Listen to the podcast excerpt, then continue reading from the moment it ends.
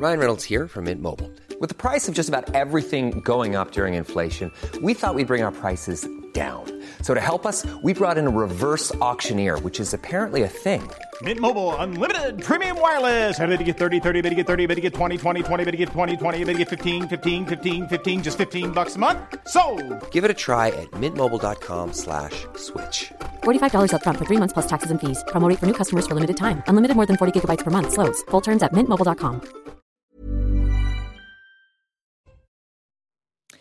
Bonjour à tous et bienvenue à vous. Bonjour Olivier Véran. Bonjour, bonjour à tous les trois. C'est votre grand rendez-vous ce dimanche à la veille du passage du texte euh, sur les retraites à l'Assemblée nationale. Elisabeth Borne concède des ouvertures à la droite. Alors jusqu'où êtes-vous prêt à aller? Combien tout cela va coûter? Et quel impact sur les mobilisations de rue alors que deux nouvelles journées de manifestations euh, sont prévues cette semaine et qu'une grande majorité des Français vous exprime sa défiance ou en tous les cas ses doutes sur ce projet? Alors sur ce sujet et d'autres, comme le chantier sensible de l'immigration, pour vous interroger, je suis entourée de Nicolas barré les Bonjour Nicolas. Bonjour Sonia. Et Mathieu Boccoté. Bonjour à vous Mathieu. Alors Olivier Véran, à la veille de l'examen du texte des retraites à l'Assemblée, Elisabeth Borne répond aux exigences des Républicains en ouvrant notamment la porte à l'extension du dispositif des carrières longues à ceux qui ont commencé à travailler entre 20 et 21 ans. Est-ce que vous avez décidé de vous aligner sur les positions de la droite? Notez que le projet de loi initial, pendant la campagne, c'était la retraite à 65 ans. Il y a eu une phase de discussion avec les groupes politiques et on a considéré qu'il fallait faire preuve d'ouverture et on est passé à 64 ans plus accélération de la fameuse loi de Marisol Touraine. Il y a eu ensuite une phase d'échange avec euh, les syndicats, et notamment les syndicats réformistes, qui ont fait des propositions sur euh, la pénibilité, sur la prise en compte des congés parentaux, euh, sur la place des femmes dans le système de retraite. Et nous avons déjà, encore une fois, fortement adapté notre projet de loi. C'est le projet qui a été présenté en Conseil des ministres. Et nous n'avons jamais caché que la phase parlementaire qui s'est ouverte il y a quelques jours et qui va prendre de l'ampleur à partir de demain était une phase absolument indispensable à nos yeux pour enrichir, améliorer, renforcer le texte. Et donc, sans attendre le, que le, débat commence dans l'hémicycle, la Première ministre a annoncé que nous étions déjà euh, en faveur d'un certain nombre de propositions des députés de la majorité, des oppositions, parmi lesquelles ce point de sensibilité particulière qu'on entendait depuis plusieurs semaines, qui est quelqu'un qui a commencé à 20 ans, l'âge de départ étant à 64 ans, il avait 44 ans de cotisation et non 43 comme les autres. Donc elle a annoncé, et puis nous avons la capacité de le financer autrement. Donc ça montre encore une fois notre esprit d'ouverture. Ce que nous voulons, c'est identifier une majorité au Parlement, avec les oppositions et la majorité. Là, au fond, vous cédez à la droite ou vous cédez à la pression de la rue finalement? Alors, On ne cède pas, vous savez, quand on enrichit, on gagne toujours. Donc euh, moi je considère, non mais je considère Ce sont des ouvertures, des concessions ou des enrichissements. Et partout où nous gagnons euh, du soutien, partout, partout où nous arrivons à faire mieux comprendre le texte de loi que nous portons, et partout où nous considérons que par la discussion naît une forme de vérité, eh bien je, je pense que nous sommes collectivement gagnants. Donc il n'y a pas de perdant dans cette histoire. Mais vu l'importance de ce projet de loi, euh, et vous avez le soutien de la droite dans les circonstances probablement, est-ce qu'on peut dire que la droite, LR, viennent rejoindre la majorité de facto? Mais Je ne parlerai jamais au nom de la droite. Euh, la droite a été amenée à voter certains textes de loi depuis le début du mandat. La droite a voté contre d'autres textes et nous avons aussi identifié des majorités avec la gauche. C'était le cas notamment sur les énergies renouvelables. C'est au fond l'esprit dans lequel les Français ont voté aux dernières législatives. Moi, je suis convaincu que les Français sont satisfaits qu'il n'y ait pas une majorité absolue au Parlement je, considère, pour avoir fait campagne moi-même à Grenoble, avoir beaucoup écouté les gens à l'occasion de la campagne, les Français souhaitaient qu'au-delà même du dépassement porté par le président de la République, nous soyons en situation de devoir chercher des accords avec des groupes d'opposition texte par texte. Vous les trouvez apparemment avec la droite LR, mais la question se pose politique, euh, Olivier Véran. Est-ce qu'on peut désormais l'appeler la réforme euh, Born-Ciotti Vous savez, il n'est jamais trop tard pour que des députés, euh, on va dire socialistes, décident de voter un texte qu'ils auraient pu aussi soutenir s'ils avaient été au pouvoir. Je note que du côté de la droite, il y a de la cohérence avec leur programme, euh, il y a de l'ouverture et de la capacité de travailler en commun. Je m'en félicite. Je souhaiterais, surtout venant de là, que certains de mes collègues sociodémocrates soient capables de se souvenir de ce qu'ils ont été amenés à voter par le passé et euh, qu'ils se souviennent aussi que s'ils avaient gagné les élections, il n'aurait pas eu d'autre option que de porter une réforme. Peut-être que vous parlez euh, également à votre majorité, puisque cela peut provoquer encore plus de crispation de voir que vous vous alignez sur certaines positions de la droite. Non, alors je vais vous dire, moi j'étais pour le coup, j'étais député PS, j'étais député PS sous Hollande, si vous voulez. Donc je, je peux vous parler de ce que c'est qu'une majorité crispée. On en est, ça n'a rien à voir. Euh, on n'est pas, il n'y a pas de front organisé, il n'y a pas des groupes de députés de la majorité. Tout le monde, d'abord tout le monde a fait campagne derrière cette euh, réforme des retraites, donc tout le monde est à l'aise avec ça. Et ensuite vous avez quelques individualités qui ont souhaité qu'il y ait des améliorations qui soient portées ça et là. Je vais vous dire, ce qui a été annoncé par la Première ministre, à mon avis, est de nature à aussi emporter euh, définitivement le vote favorable des quelques députés de la majorité qui s'interrogeaient. Donc vous nous dites ce matin, Olivier Véran, point de 49.3, tout est aplani, tout est apaisé, elle va passer cette réforme, comme Ce- il le ce- faut. Ce que je dis, et là je m'adresse moins aux parlementaires qu'aux qu'aux Français, c'est on vous a fait une promesse. On vous a fait une promesse que la méthode allait changer. On vous a fait la promesse de ne pas gouverner seul. On vous a fait la promesse de, de nous montrer ouverts comme jamais un pouvoir en place a été ouvert à sa majorité et à ses oppositions. Et on vous a fait la promesse de permettre aux parlementaires de retrouver tout le sel de leur mission que certains considéraient avoir un peu perdu au fil du temps. Et donc, cette promesse, nous la tenons. Ce que nous attendons maintenant de la part des parlementaires, c'est que cette promesse, elle soit reçue pour ce qu'elle est. Un, un engagement à continuer à travailler de l'avant pendant toute la durée du quinquennat. Et c'est-à-dire d'être capable de se dire quand on fait quelque chose de bien, même si c'est estampillé la majorité présidentielle et qu'on n'en fait pas partie, on est capable de le voter. C'est ce qui s'est passé depuis le début du mandat, à l'exception normale du budget. Sinon, tous les textes, on les a trouvés, on a trouvé une majorité à chaque fois. Donc, ce matin, pardonnez-moi, vous, vous- vous dites que votre état d'esprit, c'est l'ouverture. On va parler de la défiance dans la rue, d'une majorité de Français qui est contre vous, et vous affirmez quand même que vous êtes ouvert et à l'écoute. Vous Oui, maintenez oui, aujourd'hui euh, ce qualificatif? Je peux même aller plus loin, on sera encore ouvert dans les jours prochains et nous, nous accepterons des amendements, euh, nous soutiendrons des amendements qui viendront de la majorité ou des oppositions. Nous voulons encore une fois améliorer ce texte. Ce que nous craignons. Quand restera-t-il, monsieur ce que- La seule chose que nous craignons finalement, c'est que les, les députés et nous-mêmes et les Français soient privés d'un débat de qualité à l'Assemblée nationale à cause de l'obstruction bête et méchante de la NUPES. Bête et méchante. C'est-à-dire, Euh, C'est quand même euh, prévu quand même dans il le faut le règlement. travail parlementaire. Excusez-moi. 18 000, quand vous déposez 18 000 amendements sur un texte de loi, c'est comme quand vous jetez de la soupe à la tomate sur un tableau. Vous voyez Ça sert à rien et ça ridiculise ceux qui le font. C'est pas ça l'action parlementaire. Quand on s'accroche à son rôle de parlementaire, on dépose des amendements utiles, indispensables, qu'on défend à fond les ballons, sans rien lâcher. Là, 18 000 amendements, je peux vous dire, ça va empêcher d'aller examiner plusieurs articles essentiels de ce Vous texte. le comparez au jet de la soupe tomate sur des tableaux, c'est-à-dire à des actions militantes et, et- et au fond illégales. Ben, je, je reprendrai les mots de, de la patronne des écolos qui disait on va transformer l'Assemblée en ZAD. Ben, Excusez-moi, j'ai trop de respect pour le Parlement. J'ai été parlementaire pendant des années pour transformer, euh, à considérer que ça puisse être une ZAD. C'est la maison du peuple, c'est la maison du débat. Et nous souhaitons qu'il y ait ce débat. Et vous savez, ce serait très facile après de dire on n'a pas eu assez de temps. Je. On n'a pas eu assez de temps pour examiner le texte. Vous nous avez privé de, débat. vous avez privé de débat, privé de débat. Avec 18 000 amendements de la NUPES, il faudrait au moins 6 mois de débat dans l'hémicycle. Ça n'est jamais Mais arrivé. dans la- dans- Est-ce que c'est pas le signe d'un refus fondamental du projet? C'est-à-dire, ils disent, vous proposez quelque chose qui est rejeté par les Français, par près de 70% des Français. Dès lors, nous serons l'écho de ce refus de fond à l'Assemblée avec cette- ces amendements à répétition. J'ai trop de respect pour euh, les élus de la nation qui portent une écharpe, tri- une écharpe tricolore pour considérer que quand ils ne sont pas contents, ils décident de bouder et d'empêcher les autres de travailler. C'est tout. Et c'est exactement ce à quoi Vous ça êtes en train de dire que c'est la NUPES en grande partie qui est en train d'empêcher les Français d'avoir un débat digne d'une réforme aussi importante. je, je vous confirme factuellement ce que je viens de vous dire. 18 000 amendements, ça fait 30 000 feuilles, euh, ça fait euh, même ça fait des mois et des mois et des mois de lecture, ne serait-ce que pour lire et, et comprendre le texte. Donc imaginez que pour le voter.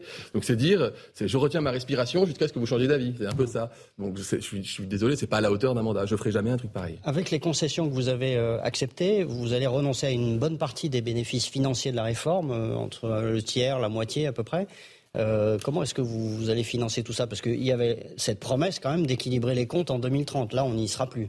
Alors, on va identifier, on a déjà identifié, la Première ministre l'a esquissé dans son interview, d'autres financements pour pouvoir compenser le manque à gagner lié euh, au passage à 43 années de cotisation pour les, pour les 20 ans. Elle a cité un élément, d'ailleurs c'est win-win comme on dit en, en affreux anglicisme, euh, c'est la mesure qui va permettre de- de- d'aligner la fiscalité des ruptures, par, des ruptures conventionnelles pour les seniors sur la fiscalité du départ à la retraite. En gros, ça veut dire quoi? On fait d'une pierre deux coups.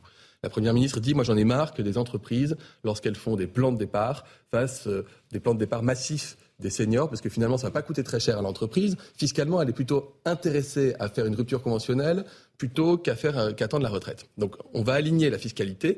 Donc il y aura un effet désincitatif pour les entreprises de se séparer des seniors, et ça, ça suit notre objectif de l'emploi des seniors. Et ça va rapporter, et ça va rapporter plusieurs centaines de millions d'euros à l'État. Oui, enfin, Ensuite, vous avez, loin du compte par rapport à vous, avez- aux vous êtes, concessions que vous vous êtes sur une base, faites, vous êtes sur une base de plusieurs 100, vous êtes sur une base de 200 millions.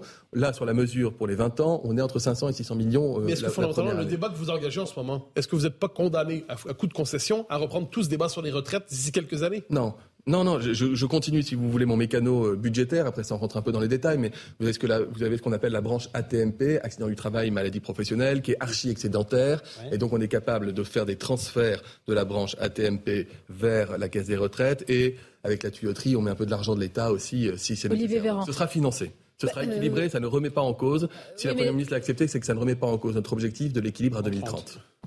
Ça, vous pouvez le garantir aujourd'hui. Ah oui, bien sûr. Vous pouvez Alors, on, sait d'ores et déjà que ce n'est pas la dernière réforme des retraites, pourtant. Pourquoi? Vous, pouvez dire que c'est la dernière réforme des retraites? Parce que je peux vous dire qu'on parle de l'équilibre à 2030, qu'on parle de l'équilibre dans les années qui vont suivre, et que logiquement, euh, vu la situation démographique et vu ce qu'on peut euh, attendre du marché de l'emploi dans notre pays, on est parti euh, on est parti pour un, pour un, très grand nombre d'années. Après, honnêtement, personne ne vous fera de prévision économique, et c'est pas Nicolas Barré qui dira le contraire à 25 ans, parce que derrière, c'est trop instable. Mais notre système-là, on, on peut garantir aux Français qui travaillent, aux Français qui sont retraités, que les, pensions de retraite vont augmenter, que les salaires ne vont pas, ne vont pas baisser, qu'on n'aura plus besoin de geler les pensions des retraités, et qu'on n'aura plus besoin d'augmenter les cotisations de ceux qui travaillent. La Première ministre accepte l'idée d'une clause de revoyure en 2027. C'est donc bien qu'il va y avoir quand même des problèmes de financement à partir de, de, de cette période. la Première ministre accepte que quelques années après la mise en place d'une réforme aussi fondamentale, les parlementaires puissent se saisir d'une première évaluation de la mise en place, à mi-chemin en gros,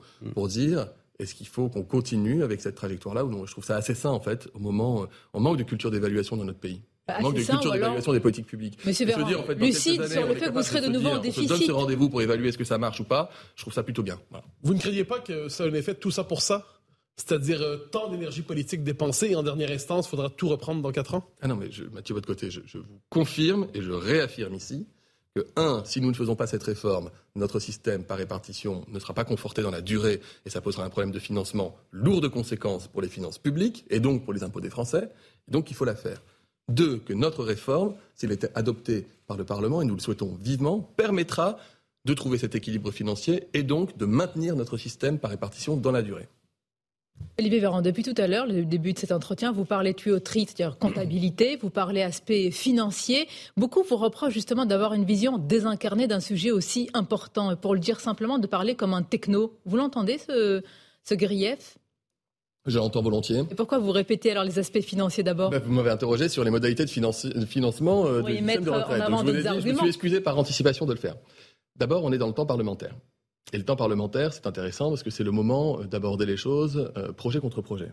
Hein, jusqu'ici, ça fait des mois que les oppositions attaquent notre projet sans se montrer. Le débat parlementaire, il est intéressant parce que chacun met carte sur table. Mm-hmm.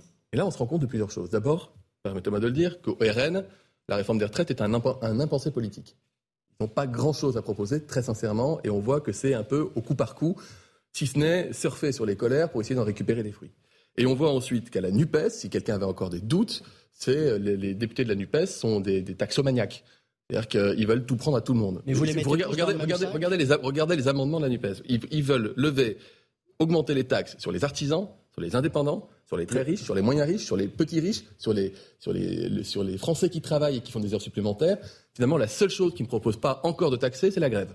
Voilà. Donc ça permet. Vous êtes ironique, mais à vous entendre, vous seul avez le meilleur projet. non, déjà je dis que c'est. On a, vous savez, on n'a jamais dit qu'il n'y avait qu'un seul projet. Vous dites, on commence à le constater. On n'a jamais. Disons, 7 Français sur 10 ne l'ont toujours pas constaté. Alors 7, Français sur 10 considèrent qu'il faut réformer les retraites. C'est dans les enquêtes. Donc ça veut dire que la conscience qu'il faut une réforme des retraites, elle est là. Ensuite, effectivement, notre réforme n'est pas populaire, c'est le moins qu'on puisse dire. Mais quand vous regardez dans le détail, et si vous posez la question aux Français de savoir s'ils sont prêts à perdre 50 euros par mois là, au début, avec ensuite une perte de salaire plus importante, c'est-à-dire l'option retenue d'augmenter leur cotisation, ils ne sont pas favorables. Monsieur Véran, si vous proposez aux Français la possibilité la de baisser... la bourse ou la vie, vous dites, pardonnez-moi. Ce que je vous dis, c'est qu'il existe, il existe, il existe en politique publique des réformes difficiles. Des réformes qui ne sont pas populaires, mais des réformes qui sont nécessaires. En matière de retraite, vous ne pouvez pas rassembler une majorité de Français dès lors que vous dites qu'il va falloir, d'une manière ou d'une autre, trouver un équilibre. Je vous garantis que si nous avions un projet de loi comme celui de la NUPES, qui proposait de passer le prix de la baguette de pain à 1,80€ ou 2 euros parce qu'ils augmentent les cotisations patronales, et que le salarié au SMIC, il va coûter non plus 1700 euros au, boulanger, mais il va lui coûter 2500, ce qui veut dire que ça fait exploser le prix de la baguette, je vous garantis que les Français ne seraient pas favorables. Si vous dites, euh, comme le propose le RN, que vous allez engendrer des dépenses à hauteur de dizaines de milliards d'euros et qu'il faudra augmenter de 50% l'impôt sur le revenu de tous les Français, je suis à peu près convaincu. Donc il n'y a pas de réforme des retraites populaires selon vous? Il n'y a pas de réforme populaire, donc ce que nous faisons, nous, c'est une réforme réforme en assumant le fait de demander aux Français de travailler progressivement un peu plus longtemps, mais tout en tenant compte de tous les paramètres qui peuvent améliorer Et les choses. Après, je voudrais, je, je veux pas éluder, et si vous me relancez, je vous répondrai bien volontiers, sur la question du sens du travail, du rapport au On travail, de la qualité de vie au travail. On va le Moins faire. techno, Parce que pour certains, c'est un sans doute plus chez important vous. encore. Vous allez euh, y répondre juste après une courte pause. Merci d'être avec nous en direct sur Europe 1 et CNews.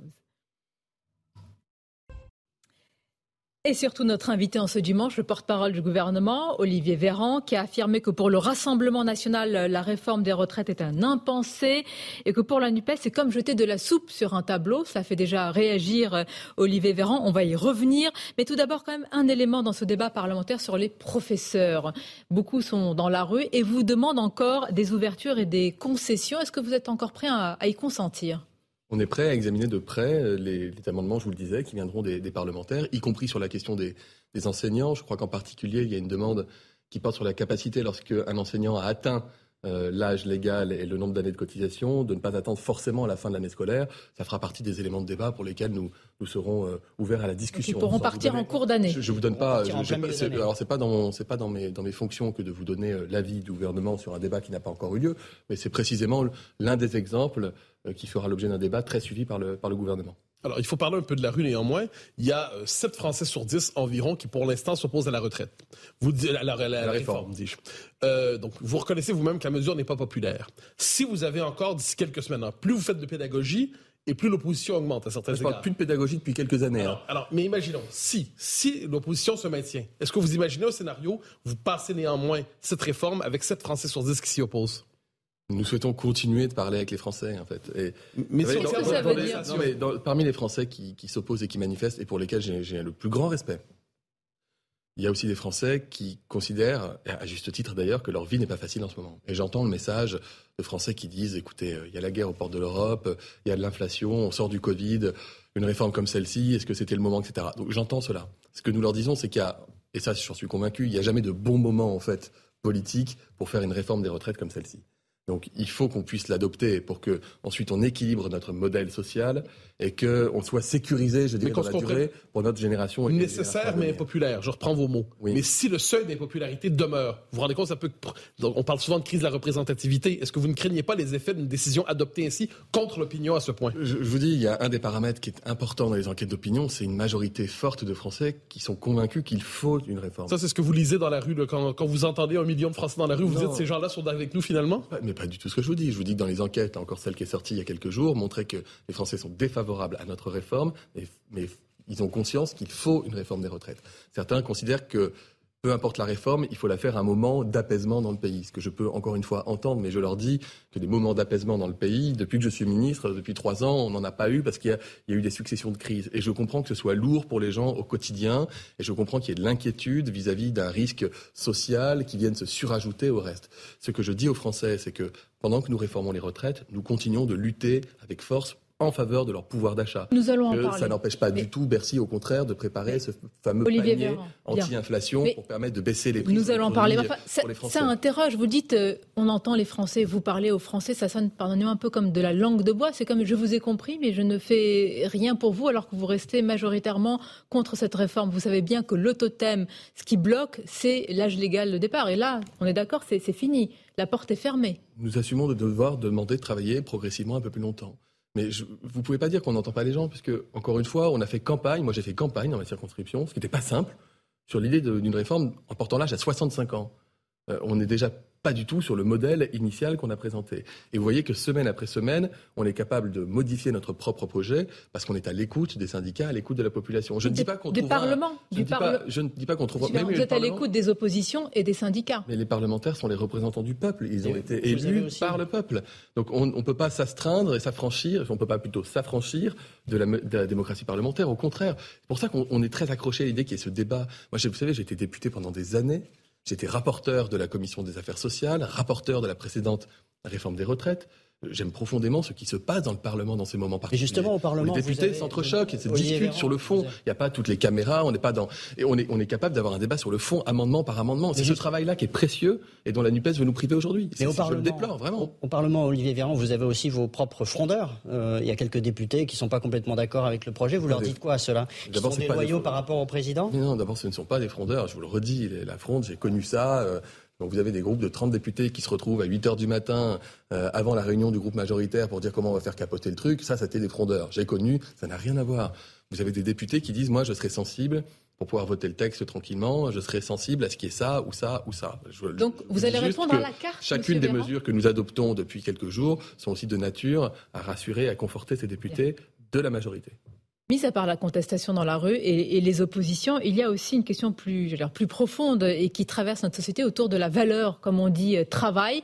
Certains vous reprochent de ne pas avoir pris conscience véritablement du débat qui traverse notre société et en particulier, vous l'avez connu, vous étiez au cœur de la bataille après la crise du Covid et le rapport au travail des, des Français. Est-ce qu'il n'aurait pas fallu d'abord engager un débat plus important sur cette question avant d'aller vers une réforme financière, technique et comptable comme celle-ci?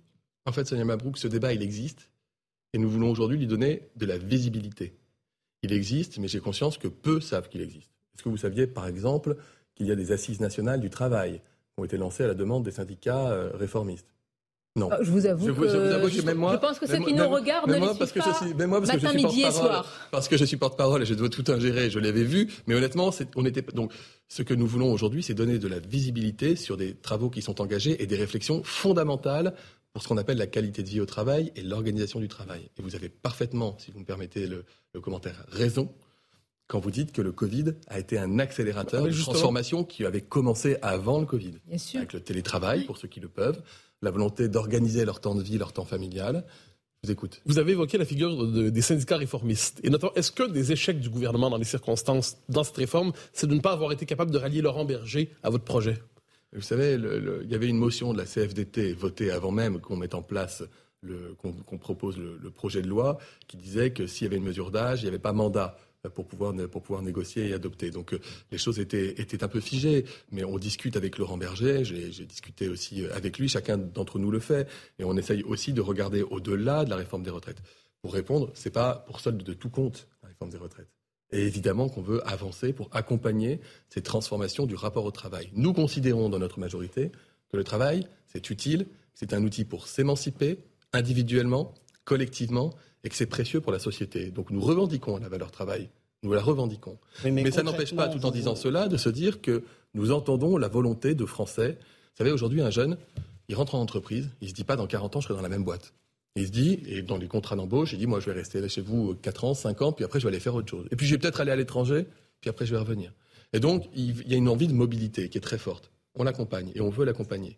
Il y a des ouvriers qui vous disent, vous êtes sympa avec votre télétravail, mais moi, mon poste, il n'est pas télétravaillable. C'est la diversité de la France. Je veux organiser mon temps de travail différemment pour avoir un peu plus de temps chez moi. Véran, ça veut dire quoi visibiliser et accompagner C'est des mots que parfois on ne comprend pas, pardonnez-moi. Ça veut dire quoi visibiliser un débat Ça veut dire être capable de brasser euh, dans la société l'ensemble euh, des données, euh, l'ensemble des attentes des Français liées au travail et d'être capable de se dire collectivement que oui, le travail c'est précieux, oui. le travail on valorise, et une fois qu'on a oui, dit le travail, on, peut l'adapter aux besoins de la société. Vous aurez une loi, euh, Sonia Babrou, qui va traiter du travail et du plein emploi, qui sera présentée dans les prochains mois, qui portera, comme son nom l'indique, sur le plein emploi, mais qui portera aussi sur la façon dont on peut travailler dans notre pays aujourd'hui dans un oui, mais si vous deviez citer une mesure, ce serait quoi sur parce que vous dites qu'il faut améliorer la qualité de vie au travail, etc. Mais on a du mal à voir ce que ça signifie réellement.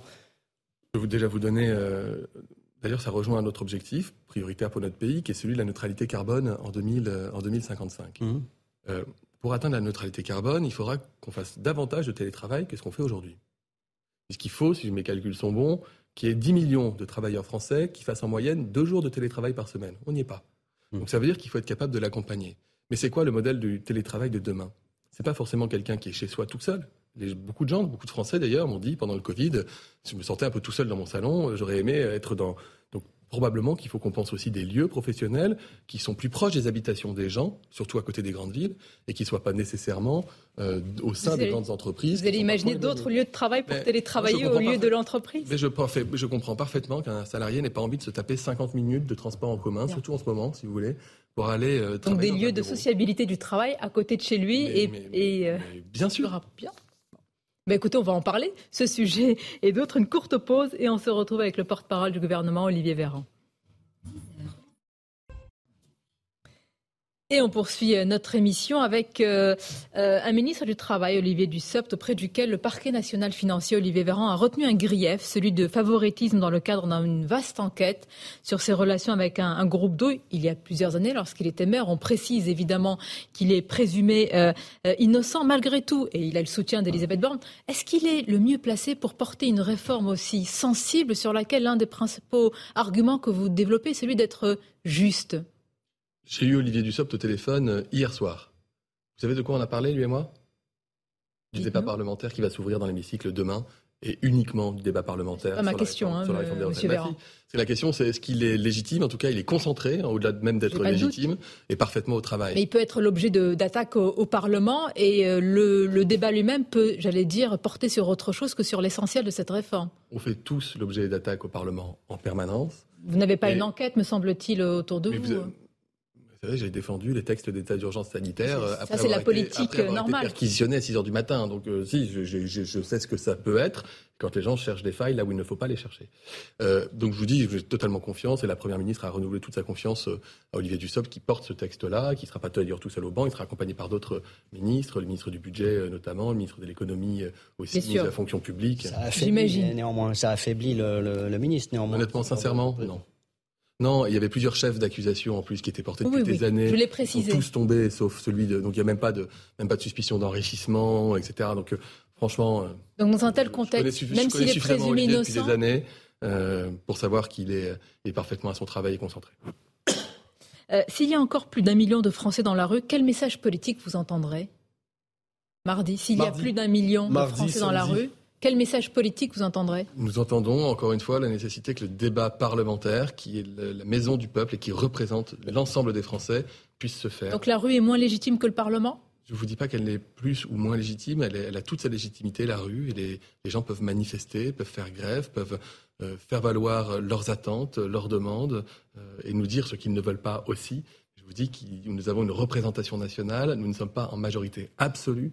Ça veut dire que de toute façon, il nous faut identifier des accords avec des oppositions, et que je, je considère que c'est la clé pour pouvoir Mais- adopter ce texte et se dire qu'on a fait ce travail de concertation. Mais est-ce que vous on mettra jamais- du on Vous donnez quand jamais- même le sentiment que vous avez enjambé déjà. euh, mettra- vous, vous allez me dire non, mais vous donnez le sentiment que ce qui est important, et ça l'est, c'est le débat au Parlement, et que mardi et samedi sont déjà finalement enjambés parce qu'un temps parlementaire démarre et qu'il est essentiel pour vous. Mais le temps parlementaire est essentiel, et heureusement qu'il est essentiel. Ça ne veut pas dire qu'on n'écoute pas ce qui se passe à côté ou en dehors du Parlement. Mais ça ne doit pas empêcher le temps parlementaire. Mais- C'est le fonctionnement de notre démocratie depuis euh, des Bien siècles. sûr, et Mais ça le Est-ce qu'il y a pour vous un problème de représentativité Quand on a d'un côté 7 Français sur 10 globalement qui s'opposent à cette réforme, et de l'autre côté votre volonté de l'imposer, même si vous ne convertissez pas l'opinion, est-ce que pour vous il y a un problème de représentativité? Au Parlement, vous voulez dire? Non, euh, démocratique, c'est-à-dire d'un côté manifestement l'opinion et de l'autre côté, et vous décidez d'imposer la réforme malgré tout. Non, encore une fois, on a fait campagne. J'ai parfaitement conscience, et mon discours n'est pas de dire que les Français ont voté pour nous parce qu'on faisait la réforme des retraites. Hein. C'est pas du tout mon message. Mais on a annoncé les choses pendant la campagne en disant, parmi les réformes qu'il nous faudra faire pour solidifier notre modèle social, il y a celle qui consistera à demander aux Français de travailler progressivement plus longtemps. Et donc, on est dans la logique des institutions en appliquant un programme pour lequel on a fait campagne de manière ouverte et on Donc s'est en pas gros, les. Français savaient pourquoi ils votaient lorsqu'ils votaient pour vous. Encore, ça ne veut pas dire qu'ils ont voté pour cette raison-là, mais ça veut dire qu'en connaissance de cause, nous avons euh, proposé aux Français de voter, y, y compris lors des législatives, parce que j'entends l'argument du deuxième tour, etc., et des présidentielles.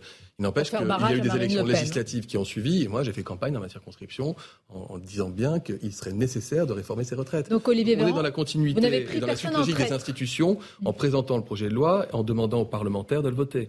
La seule chose qui est différente par rapport à avant, c'est qu'avant, on aurait sans doute présenté le projet de loi tel qu'on l'envisageait au début, on l'aurait fait adopter tel qu'on le souhaitait, basta. Et que là, parce qu'on est en majorité relative, parce qu'aussi le président de la République a souhaité ce changement de méthode le avec vous, et donc il a souhaité qu'on soit capable de, de davantage écouter sans doute qu'on l'a fait par le passé, eh bien notre texte, le texte final, sera très modifié par rapport au texte initial. alors vous faites Et ce l'éloge. texte est nécessaire, sinon qu'est-ce qu'on dit aux gens en fait? On leur dit, bah, écoutez, Ok, on n'y arrive pas, donc on va se taper 10, 15, 20 milliards de déficit par an. Écoutez, dans 10 ans, ils verront. Voilà, quand ils auront accumulé Mais, 150, Monsieur Véran. 150 milliards de déficit. Olivier bah, écoutez, vous avez été ministre de la Santé. pensions, ils diront aux Français, on va Olivier augmenter vos Véran. impôts. On ne veut pas, et on l'assume ça. Olivier Véran, vous avez été ministre de la Santé.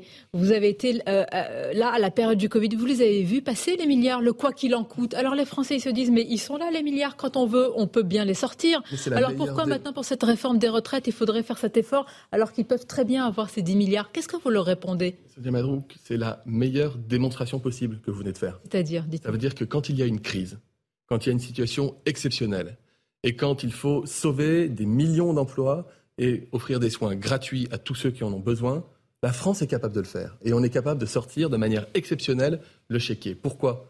C'est l'argent public, c'est l'argent des Français, c'est l'argent des impôts, et donc c'est l'argent de notre modèle social. Et pour qu'on soit capable, en temps de crise, de mobiliser comme jamais dans l'histoire de notre pays de l'argent pour sauver les emplois et les vies, eh bien, il faut que le reste du temps, on soit capable d'équilibrer ce système. Si nous ne faisons pas une réforme et si nous acceptons les déséquilibres, s'il y avait une nouvelle pandémie dans 10, dans 15 ou dans 20 ans, moi je ne suis pas sûr du tout qu'on ait les capacités financières de faire ce que nous avons fait et qui, je crois, est regardé à travers le monde comme étant exemplaire en matière de soutien aux entreprises, aux indépendants, aux Français qui travaillent.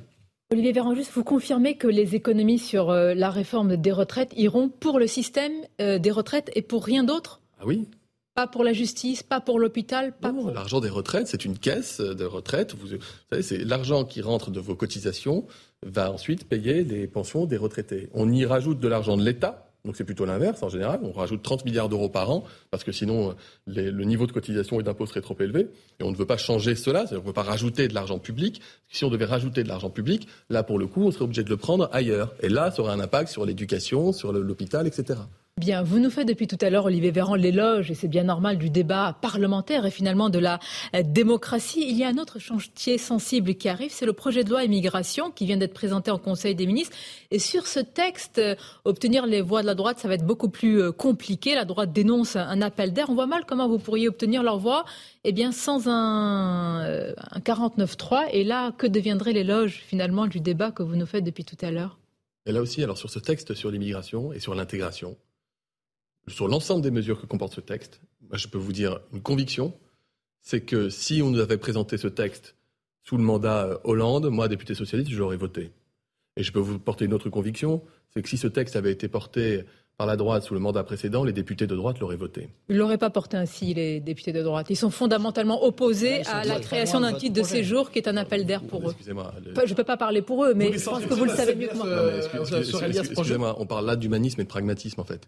C'est-à-dire qu'il n'y a pas un parlementaire de gauche ou de droite qui n'a pas dans sa circonscription des restaurateurs, des boîtes de BTP, un hôpital ou une EHPAD qui aujourd'hui leur dit on est bien content d'avoir des travailleurs étrangers, mais enfin c'est chaud, chaud parce que c'est chaud parce qu'ils sont en irrégularité, que c'est très compliqué, on a tout le temps peur de fermer.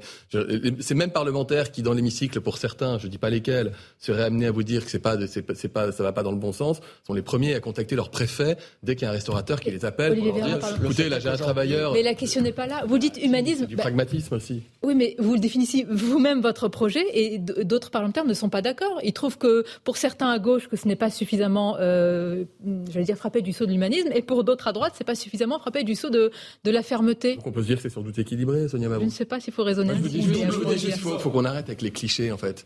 Faut qu'on arrête avec les clichés sur la question, sur la question de l'immigration et de l'intégration. Euh, Est-ce qu'on a un système d'intégration qui fonctionne bien dans notre pays? Sans doute non. Mais je peux vous le dire. Je, fais de la, je viens de la gauche. Je pense que d'ailleurs euh, un des problèmes qui euh, euh, emmène le plus de voix à l'extrême droite aujourd'hui n'est pas l'immigration de demain, mais l'intégration d'hier. Je, je- je le pense. Et donc il faut Les deux étant liés Faire quand même. venir de nouvelles personnes, c'est la mais solution. non, mais attendez, devenir une nouvelle personne. D'abord, une majorité des gens qui rentrent dans notre pays rentrent ou avec aujourd'hui un statut d'étudiant ou de passeport talent, ou dans le cadre d'une immigration économique, on va les chercher là où ils sont parce qu'ils ont des compétences qu'on ne trouve pas chez nous. D'accord? Donc c'est pas pas l'immigration débridée que certains voudraient décrire. Ensuite, on a un truc qui fonctionne pas. Regardez, moi, encore une fois, là, je, parle avec mon expérience d'ancien député à Grenoble. Le nombre de fois où vous êtes alerté euh, parce qu'il y a quelqu'un euh, qui est un soignant euh, afghan euh, ou libanais euh, qui vient d'arriver et qu'on lui dit ben non vous comprenez on adorerait vous embaucher dans cet hôpital mais enfin on peut pas parce que vous n'avez pas passé le nombre de mois suffisant sur le territoire pour qu'on vous laisse bosser. Enfin pardon à chaque fois on s'arrache les cheveux et que hein, qu'on soit de gauche ou de droite quand on est député on se dit il faut changer ça. Ben, ça on va le changer par exemple. Ensuite il y a des choses aussi où moi je discutais beaucoup avec des associations qui viennent en aide aux migrants et je leur disais euh, y compris quand j'avais l'étiquette socialiste, les amis, quand vous avez quelqu'un qui vient de, de, Georgie, par exemple, qui fait une demande d'asile, on sait que les chances que l'asile soit accepté alors qu'il vient de Georgie sont quand même très faibles. Bon, on va quand même examiner son dossier. Là, vous nous parlez de cas particuliers, ça tombe sous le sens. Nous, vous on vous parle. Vous savez combien de pourcentage Il y a beaucoup de, cas particuliers, ça fait des milliers. Mais la question, c'est. c'est pas des cas particuliers. Je termine juste là-dessus. Jusqu'où faut-il ouvrir la porte Il va avoir un premier recours. On va lui dire non pour l'asile. Alors, tant que, comme on lui a pas dit oui, bah, de toute façon, il va pas bosser. Et donc, on va lui dire non. Alors, il va faire un recours avec des associations. On va lui redire non. Il va prendre un avocat. on, entend ces difficultés. 12 recours, Sonia Mabrouk. Et au bout de 3 ans, il aura jamais pu bosser et il n'aura pas, pas été expulsable, alors qu'on sait très bien qu'il ne va pas rester. Parce on va marquer la pause, chers amis. On va marquer il, faut la pause. il faut favoriser, il faut aller beaucoup plus vite pour dire non, il faut aller beaucoup plus vite pour dire oui quand on sait qu'on va dire oui, être plus pragmatique dans ces moments-là, et ça permettra de mieux maîtriser l'immigration. il faut mieux expulser ceux qui n'ont rien à faire chez nous, notamment les gens qui ont été condamnés, même s'ils sont en situation régulière, mais quelqu'un qui prend 10 ans de tôle et qui a le droit de rester sur le papier en France, je suis désolé, il a plus vocation à y rester. et qu'on puisse expulser demain, je considère que c'est assez consensuel. Vous allez continuer à expliquer sur ce sujet. Oui, quand on prend chaque mesure, vous allez me dire avec laquelle euh, vous pensez que des députés ont, vocation à être contre. En fait, c'est ça qui m'interpelle. C'est pour ça que je dis qu'il faut sortir du cliché. On vous le dit, les députés. Mais franchement, sur le papier, avec un député qui parle avec son expérience de terrain, qui me dise quelle mesure aujourd'hui ne lui vient pas en aide dans ses missions de parlementaire. On en parle. Une courte pause et on se retrouve. Ses propres électeurs. Et c'est l'autre chantier sensible du moment, le projet de loi sur euh, l'immigration, avec une principale mesure qui concerne la création d'un titre de séjour qui euh, régulariserait, Olivier Véran, la situation des sans-papiers déjà embauchés, et cela depuis plusieurs années, dans des secteurs qui peinent à, recruter. Alors, est-ce qu'il faudrait, par exemple, euh, il paraît que la piste est, sur la table, plafonner ces régularisations? Est-ce que vous y êtes favorable? D'abord, j'entends le, ministre du Travail qui dit lui-même ça va concerner quelques milliers de personnes en fait. Hein. C'est pas euh, il n'y a pas de plan de régularisation massive, euh, pas de plan caché, etc. etc. On peut savoir le chiffre, pardonnez-moi, c'est des sans-papiers Parce qu'on l'évalue avec les, besoins professionnels et avec la réalité telle qu'elle nous est relayée grosso modo, on va par dire, les organisations professionnelles qui embauchent. Il faut bien comprendre, on parle de gens qui sont sur le territoire depuis au moins trois ans, qui ont un contrat de travail depuis plusieurs mois, qui sont d'ailleurs déclarés, ils payent des impôts Ils payent des impôts. Et donc, ils ont un boulot qui est, qui est stable. C'est pas la même chose que quand vous avez quelqu'un qui n'a pas de boulot, pas de perspective professionnelle, qui est dans un hébergement d'urgence et qui vous dit qu'il veut faire venir sa famille. D'accord? Ce sont deux sujets qui sont totalement différents. Et se dire que, euh, euh, je prends l'exemple soignant parce que je le connais bien et je sais que les gens y sont sensibles, et je vous garantis, moi, j'ai le nombre de, de démarches que j'ai dû effectuer complexes comme député pour pouvoir permettre à un médecin algérien qui vient d'arriver ou un dentiste libanais. Vous euh, prenez, vous savez, vous prenez le bon exemple. Ce qui est incroyable, c'est qu'on va, euh, j'allais dire, vider de beaucoup de, je veux dire, de, de personnes qui ont une valeur importante, les médecins, etc., de leur pays. Ah ça c'est un vrai sujet. Oui mais c'est ce que vous faites et c'est ce que vous appuyé sur cela depuis tout à l'heure. Ça c'est un, un, vrai sujet, c'est qu'il nous faut aussi de la solidarité. c'est pour ça aussi d'ailleurs et, la France n'a pas à rougir puisque avec à la demande du président de la République, on a augmenté comme jamais les crédits de ce qu'on appelle l'AFD, l'Agence française du développement, pour accompagner notamment l'installation de systèmes de santé durables. Quand tous ces médecins, pas souvent très qualifiés, viennent ici, il ne faut pas s'étonner que les gens viennent ici pour se soigner ensuite et parfois euh, essaye de venir par tous les moyens et pas forcément avec des papiers. L'immigration médicale, c'est, pardonnez-moi, c'est un peu un leurre en fait. Hein. Les gens ne prennent pas un avion. Je, je, je voudrais voir les statistiques, mais je, pense qu'il y a plus de gens qui partent euh, à l'étranger pour avoir certains soins esthétiques euh, très peu coûteux par rapport à la France que, que, de gens qui viennent de l'étranger pour se faire soigner exprès euh, dans notre pays. Mathieu Alors, il y a deux angles. Il y a, dans, ce projet de loi l'angle métier sous tension, l'angle économique, mais il y a aussi l'angle qui est peut-être un peu absent, c'est l'angle culturel. Donc ce que feu Laurent Bouvet appelait l'insécurité culturelle des Français par rapport à l'immigration, le sentiment de dépossession, de devenir étranger chez soi. Euh, qui alimente la vie, politique, qui alimente le vote de certains partis. Est-ce que pour vous, cette insécurité culturelle, elle est fantasmée ou elle est réelle? Et si oui, est-ce que, est que, votre projet de loi est une véritable réponse? Pour vous donner un, exemple euh, concret, aujourd'hui avec l'état du droit, pour avoir un titre de séjour pluriannuel, c'est-à-dire on va vous dire vous avez, vous avez vocation à rester longtemps dans notre pays, on demande aux personnes de suivre des cours de français. Bon. Mais on ne leur demande pas de bien les suivre. Il n'y a pas d'évaluation de la pratique du français. Le projet de loi présenté par euh, Gérald Darmanin va entraîner l'obligation de réussir un test de français. Donc il suffit plus de suivre des cours, il faut montrer qu'en fait on les a bien suivis et que ça marche. Un autre élément, je sais que vous y serez sensible, Mathieu Bottecoté, pour bénéficier aussi de ce titre pluriannuel, maintenant les gens, les demandeurs devront signer une charte des valeurs de la République et qui les engage. Et ils savent à quoi ils s'engagent en matière de respect de la laïcité, des droits des femmes, etc., etc. Et du pluralisme politique. Donc ça veut dire qu'on insiste sur ces aspects fondamentaux. Si vous voulez et vous avez vocation à vous intégrer dans notre pays, il faut en maîtriser la langue et il faut en accepter les règles. Oui, mais Olivier Véran, vous savez combien il y a eu de lois sur l'immigration depuis 30 ans en France? Il y en a eu 22. Il y en a eu 22. Vous comprenez que les gens puissent être un peu sceptiques sur l'efficacité euh, d'une 23e loi sur les sujets que vous évoquez? D'abord, la France est un pays euh, qui a une longue histoire en matière d'intégration et d'immigration. La France était le pays par excellence qui, au, au XIXe siècle, notamment dans la deuxième partie du XIXe siècle, a fait appel massivement, euh, en tout cas a laissé rentrer massivement des populations euh, immigrantes. Alors ce n'était pas la même immigration. On parlait à l'époque de mmh. Belges, d'Espagnols, d'Italiens, de Polonais, euh, au début du XXe siècle aussi. Donc nous, avons, nous sommes un pays qui a cette longue tradition et qui est capable à la fois de réinterroger ses règles et de les adapter aux enjeux contemporains. Aujourd'hui, l'immigration n'est évidemment plus la même que ce qu'elle était il y a un siècle. On voit d'ailleurs que la France est un pays de deuxième vague d'immigration. Mmh. C'est-à-dire que les, les, étrangers arrivent en Europe par d'autres pays que la France, d'accord? Ils préfèrent y arriver, c'est pour, pour différentes raisons. Et une fois qu'ils sont installés en Europe, la France est un des pays privilégiés par ceux qui veulent rester au sein de l'Europe. Et ça, ça nous oblige en permanence à nous réinterroger et à revoir.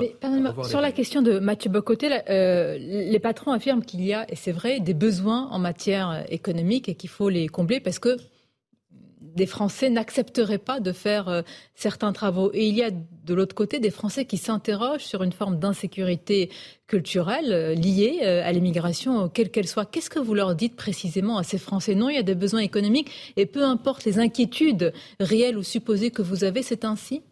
J'ai commencé par vous dire qu'en mon sens, et c'est ma position personnelle, il y a davantage aujourd'hui de, peur ou de ras-le-bol vis-à-vis du sujet intégration que vis-à-vis du sujet immigration. Ce n'est pas un discours très, très courant, j'en ai conscience. Bah, mais, dire quand on voit les sondages, Monsieur Véran, c'est quelque, quelque, chose qui. Vous les voyez sur l'immigration, c'est quand même assez particulier. On voit bien qu'il y a un sujet mais il y a un sujet sur l'immigration, mais je vous dis qu'il y a un sujet sur l'intégration. Mais comment des, Français qui considèrent que nos modèles d'intégration en France ne sont pas des modèles suffisamment efficaces et qu'on a raté quelque chose par le passé. Oui, mais ça, ça passe par l'école, ça, passe par des sujets extrêmement lourds. Ça passe, par, ça passe évidemment par la question éducative, ça passe aussi par la manière dont on accueille les personnes. C'est pour ça que je parlais des droits et des devoirs, le fait que les gens qui rentrent et qui ont vocation à rester s'engagent et qu'ils puissent être accompagnés.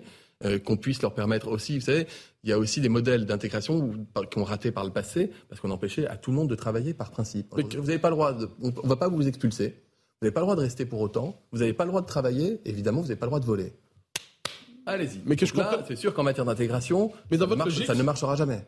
Mais que l'on comprenne bien votre logique. Il faut qu'on puisse dire aux gens qui n'ont pas vocation à rester, vous ne pouvez pas rester, donc on vous expulse, on vous accompagne. C'était aussi simple que vous ne le prononcez à l'instant, mais vous le savez. bon, mais, personne, mais on constate que c'est même difficilement faisable. Aujourd'hui, on lève un certain nombre de verrous. Figurez-vous que ce n'est pas la loi qui empêche aujourd'hui ce qu'on appelle la double peine pour des mm. gens qui sont auteurs de graves infractions et qu'on ne peut pas expulser. Ce sont des jurisprudences. Mm. adoptées par des tribunaux au fil du temps, alors que rien dans la loi ne l'empêchait.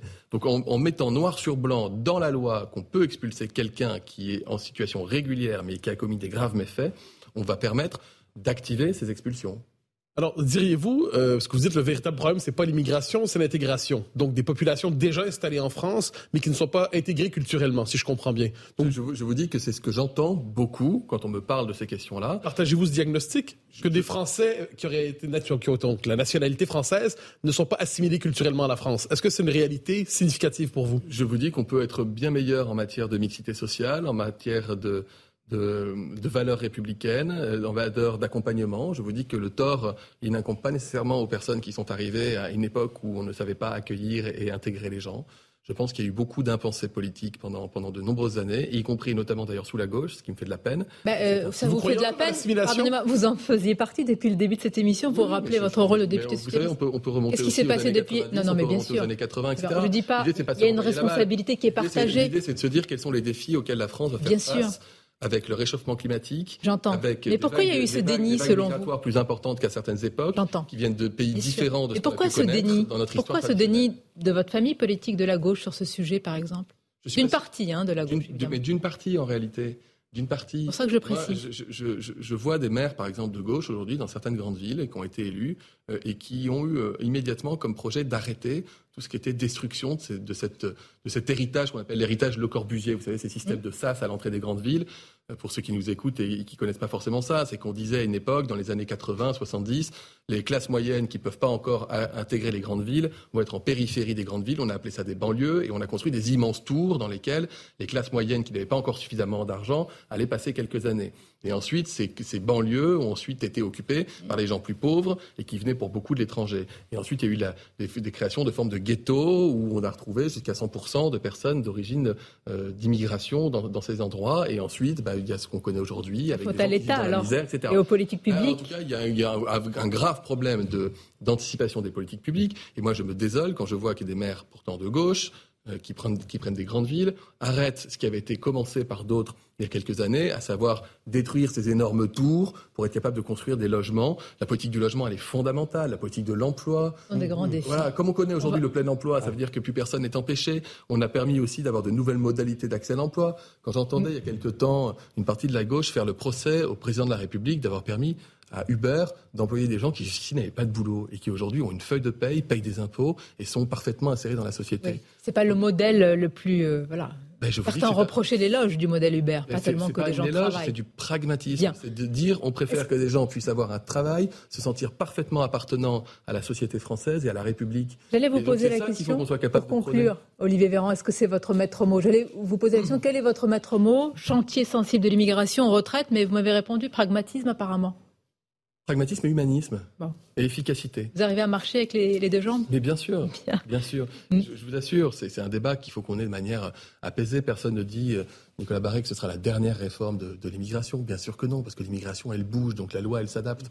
Mais c'est une loi qui apporte des outils utiles, précieux, voire dans un certain nombre de cas essentiels. Merci Olivier Véran d'avoir été notre invité ce dimanche. Merci à vous. Je remercie mes camarades Mathieu Bocoté et Nicolas Barré. Restez avec nous, je l'espère, je le souhaite, en direct sur CNews et Europe 1. Et très très bon dimanche à vous.